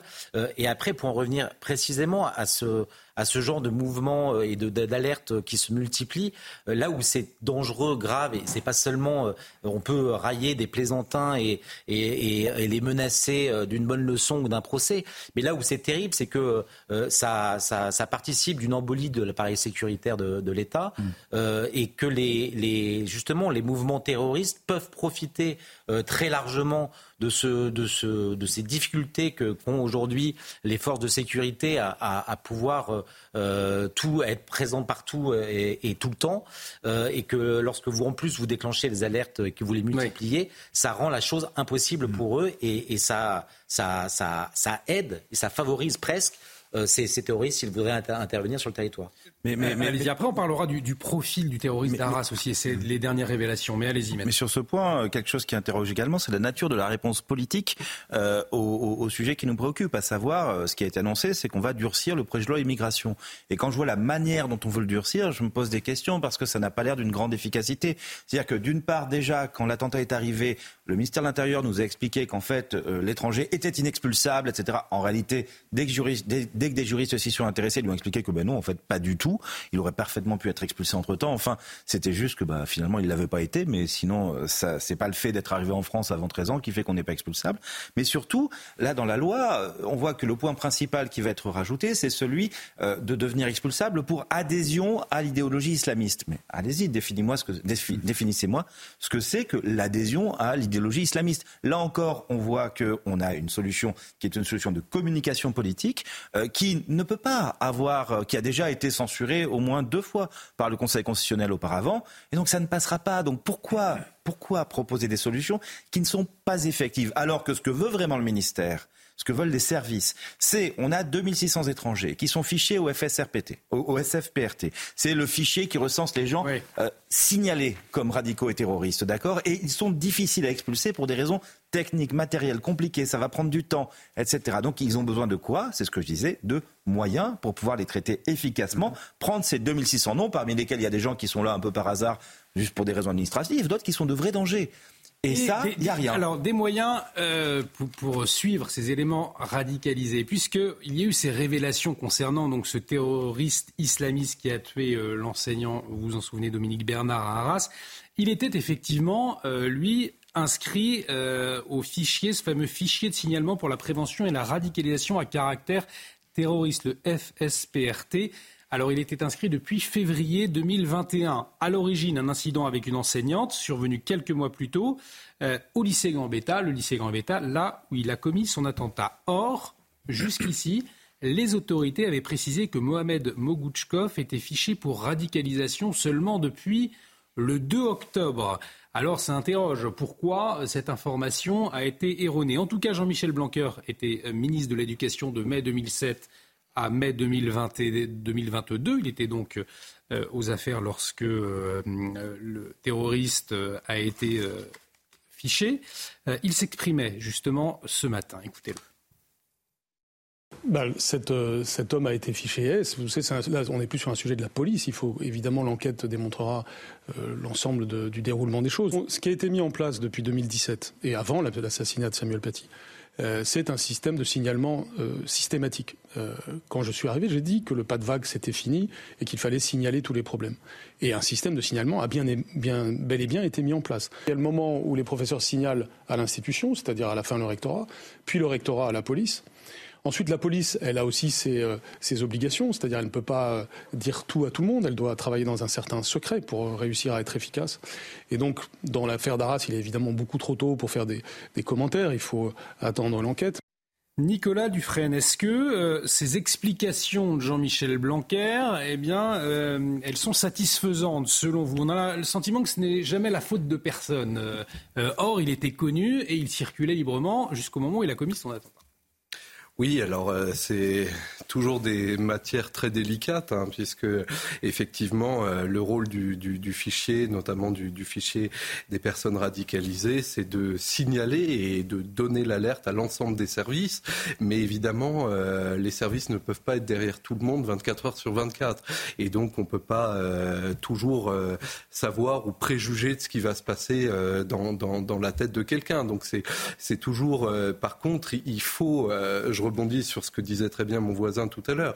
Il faut aussi qu'on ait des accords avec euh, un certain nombre de pays pour renvoyer ces, ces, gens chez eux quand on a des, des, euh, des signalements de personnes dont, dont on sait qu'ils ont une capacité euh, ou une proportion à, à, passer à des actes violents qui est très importante. Et ça, ça rend encore plus, comment dire, encore plus crucial de développer des bonnes relations avec les pays du bassin méditerranéen et d'ailleurs, hein, et de la Russie en l'occurrence, puisque, comme dans le cas de Samuel C'est des personnes qui viennent de Tchétchénie. Oui, puisqu'on on, aura beau, effectivement, Denis Deschamps euh, euh, faire euh, voter toutes des nouvelles lois pour faciliter les expulsions. Si derrière les pays ne veulent pas accueillir ces gens expulsés de, de France, eh bien c'est un coup d'épée dans l'eau. Voilà. C'est un coup d'épée dans l'eau. Vous avez raison. C'est presque qui va se refiler la patate chaude.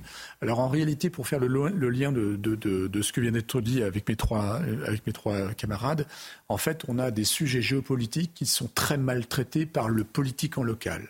Nous avons aboli un certain nombre de frontières, donc l'espace Schengen, mais nous n'avons pas un les, effectifs et les moyens de police suffisants. On a une population qui a fortement cru ces dernières années en France, mais les effectifs de police n'ont pas suivi en conséquence. Deuxième élément, puisque nous avons un espace Schengen, nous n'avons pas encore suffisamment de connexions et d'outils pour euh, informatiques, financiers et humains pour suivre toutes ces population qui navigue sur l'espace Schengen en, euh, de manière tout à fait légale. Hein, il n'y a pas de sujet là-dessus. Mais en même temps, nous avons encore moins de moyens avec Frontex pour tous ces, milliers de kilomètres tout autour de l'Europe pour pouvoir la protéger. Donc ça, c'est le premier point. Le deuxième point, c'est que là, on a, on a un sujet juridique. Je pense qu'en France, on a un arsenal qui est assez dense, indiscutablement. Par contre, effectivement, on a un manque de moyens qui est nettement insuffisant et dans la police et dans la justice. Et puis troisième point, euh, il faut noter aussi que on a effectivement beaucoup de migration, légale, pas légale, peu importe, on a beaucoup de mouvements de, de, de, personnes sur, sur le territoire euh, national.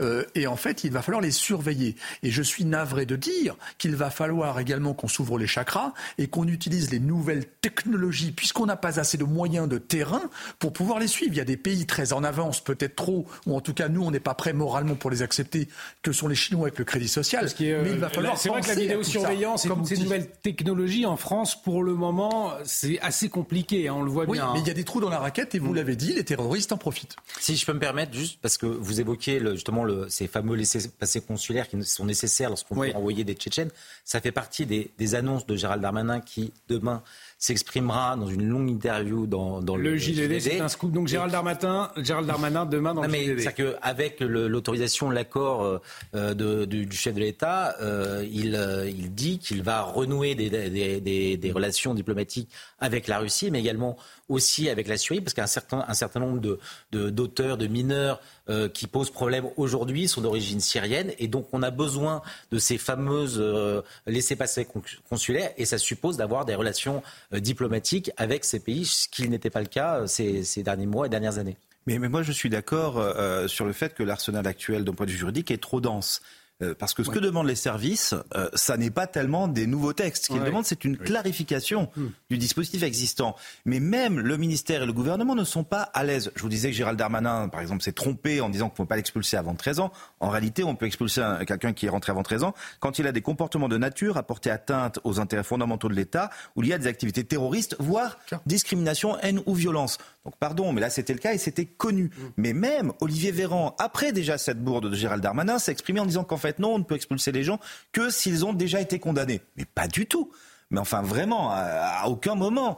Et euh, je peux vous dire que vos téléspectateurs qui... Euh, peut-être sont d'origine étrangère et ont besoin de faire renouveler leur titre de séjour, etc., le savent. Un, que euh, l'arsenal juridique français sur ce sujet est super dense, et deux, que même l'administration passe son temps à s'y perdre. En fait, on a besoin d'une clarification, mais une clarification logique. Et si même le gouvernement ne connaît pas ses propres textes de loi, comment voulez-vous qu'on fasse? Effectivement, ça montre la complexité euh, de, de, la juridiction sur ce sujet-là. En tout cas, lundi dernier, la Belgique également, elle aussi frappée par un attentat. Abdelslam Laswet, c'est le nom du terroriste tunisien radicalisé, a tiré sur deux Suédois avant d'être localisé et abattu le lendemain matin. Euh, et il n'avait rien à faire sur le territoire belge. Conséquence immédiate, vous le voyez sur votre écran, démission du ministre de la Justice belge. Vous voyez ces mots, le magistrat compétent n'a pas donné suite à cette demande d'extradition puisque la Tunisie hein, euh, était euh, récupérait, était d'accord pour récupérer. Euh, elle était demandeuse. Elle était demandeuse. C'est pas la Belgique qui demandait à extrader.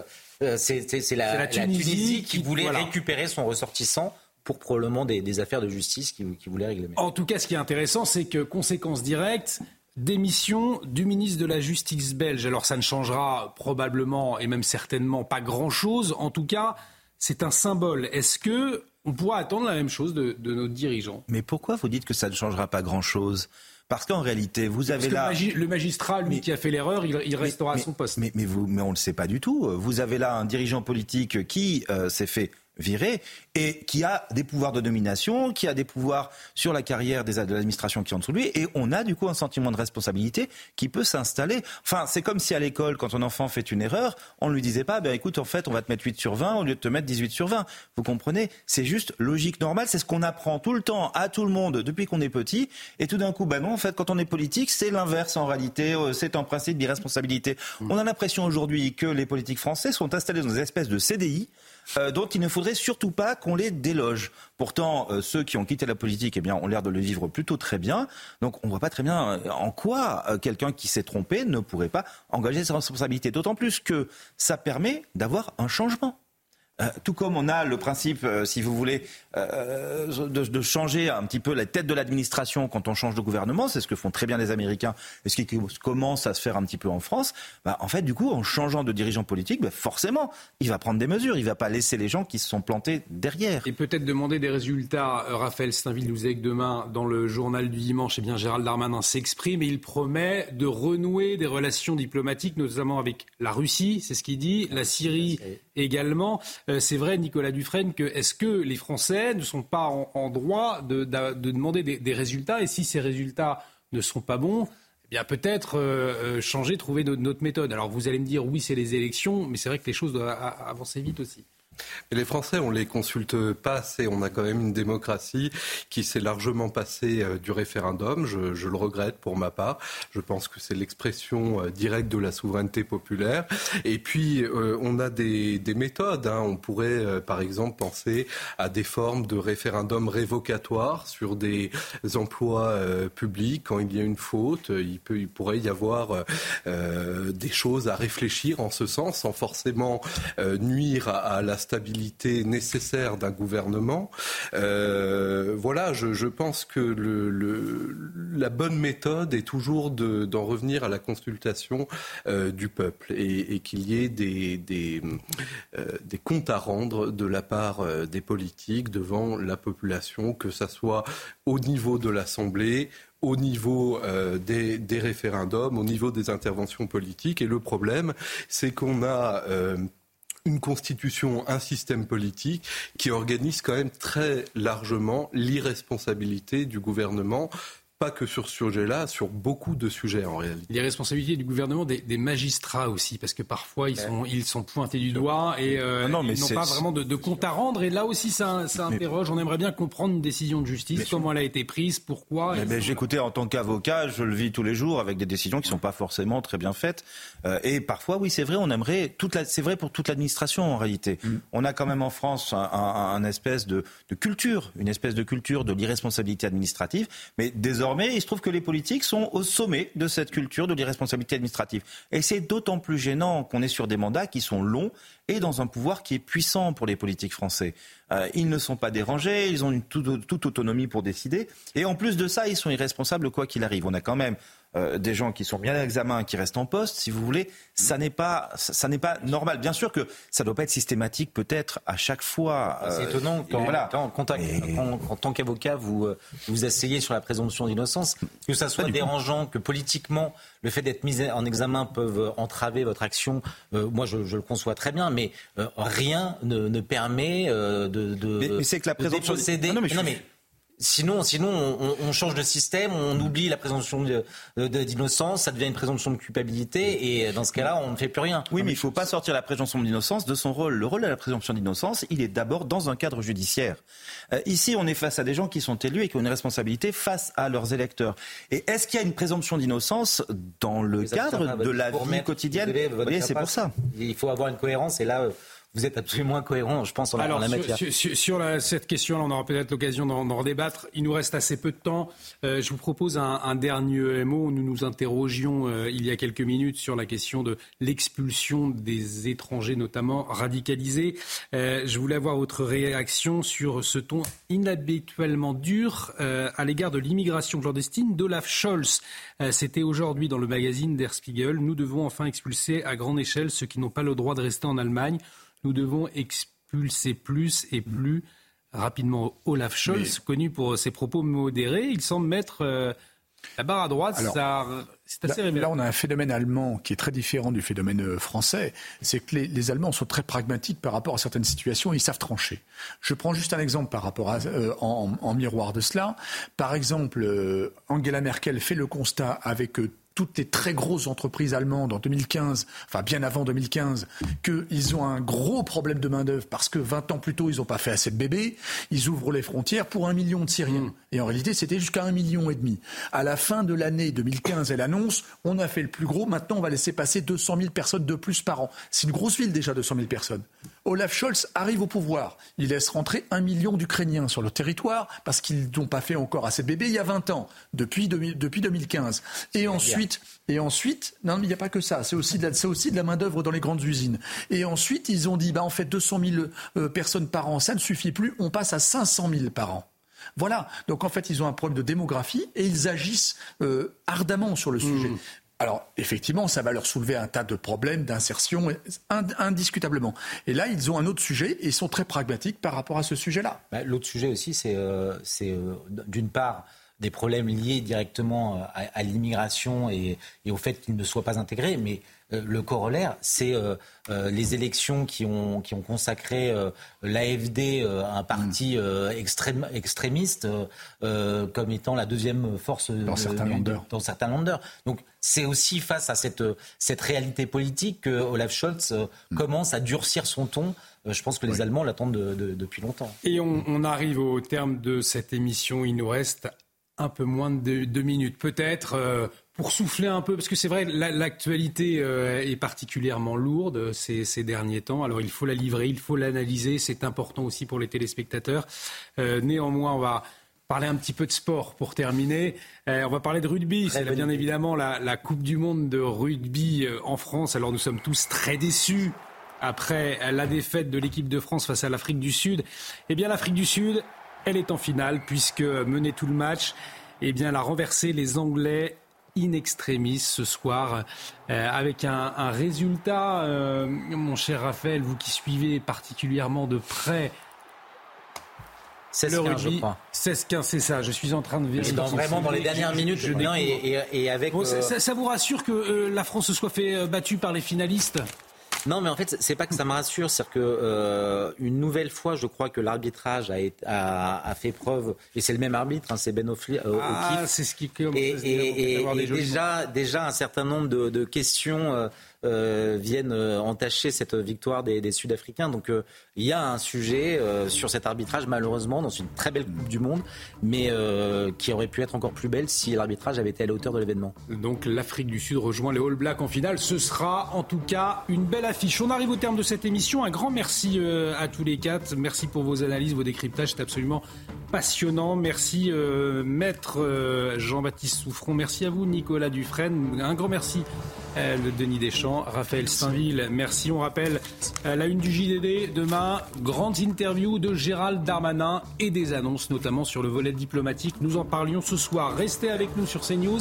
L'actualité continue. À minuit, euh, ce sera Adrien Spiteri pour l'édition de la nuit. Toutes les informations de la journée à retenir. Un grand merci à toutes les équipes techniques. Merci à Sabrina Slimani qui m'a aidé à préparer cette émission. Excellente nuit sur notre antenne. Je vous retrouve à 17h demain pour Punchline.